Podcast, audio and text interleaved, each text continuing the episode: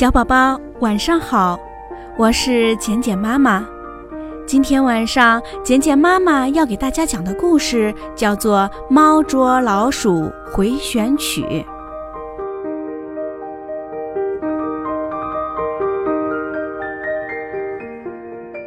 小老鼠尖嘴巴是一只非常粗鲁的老鼠，它住在河马先生的家中。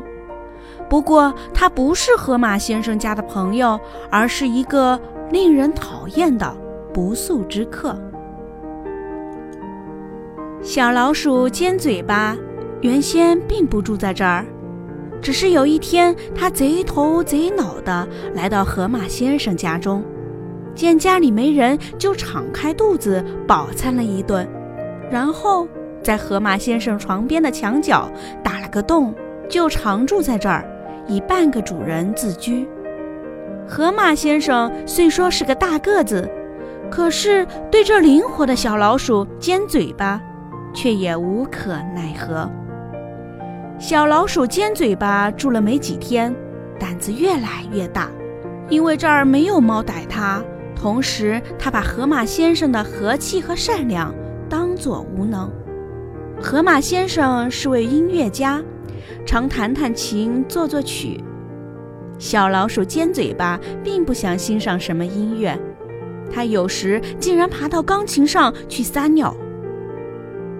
有一次，河马先生忘了合上琴盖，小老鼠尖嘴巴马上跳上那黑的和白的琴键，乱蹦乱跳，即兴演奏了一首《粗鲁者之歌》，或者叫做《小偷咏叹调》。小老鼠尖嘴巴边唱边跳，还翻着跟头，得意极了。更可恨的是，它还咬了河马先生珍爱的琴谱，不管是贝多芬的还是莫扎特的，都让它咬了个粉碎。过后，小老鼠尖嘴巴得意洋洋地说：“什么贝多芬、莫扎特，我吃着都一般。”味道不怎么样，河马先生气极了，他在屋里下了老鼠药，放上了捕鼠夹和捕鼠笼子，可是还是没有办法抓住和赶走这只又可恶又机灵的小东西。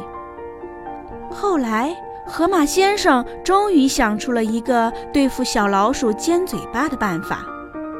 河马先生花了三天两夜，做了一首。猫捉老鼠回旋曲，他天天在钢琴上演奏着曲子。小老鼠尖嘴巴起先很不以为然，但后来他仔细听听，越听越不是滋味儿。曲子描述的情景他太熟悉了。曲子起先描写老鼠的鬼鬼祟祟和探头探脑。然后是老鼠出动，东跑西窜，得意非凡。忽然，在老鼠身后传来猫的气息，猫的脚步轻轻的，然而是那么恐怖、阴森。接着是老鼠的拼命奔跑和猫的穷追不舍，最后是吱的一声，老鼠落到了猫的爪子下，猫发出了胜利的喵呜声。小老鼠尖嘴巴听得浑身的毛都竖了起来，这场景能让每只老鼠胆战心惊。以后只要小老鼠尖嘴巴一出动，河马先生就弹奏起他的这首回旋曲。小老鼠尖嘴巴一听，吓得几乎连路都走不动了，浑身直打颤。没过半个星期，小老鼠尖嘴巴就得了高血压、心脏病和神经衰弱。小老鼠尖嘴巴再也不想在河马先生的家中住下去，他提着一只肮脏的小皮箱，鬼头鬼脑的溜走了。糟糕的是，他并没有因此摆脱猫捉老鼠回旋曲，以后。只要小老鼠尖嘴巴一出门干坏事，它的耳边就仿佛响起了猫的脚步声和随之而来的猫和鼠的赛跑，以及猫得意的喵呜声。这只干了许多坏事的小老鼠，最后死于心脏病突发。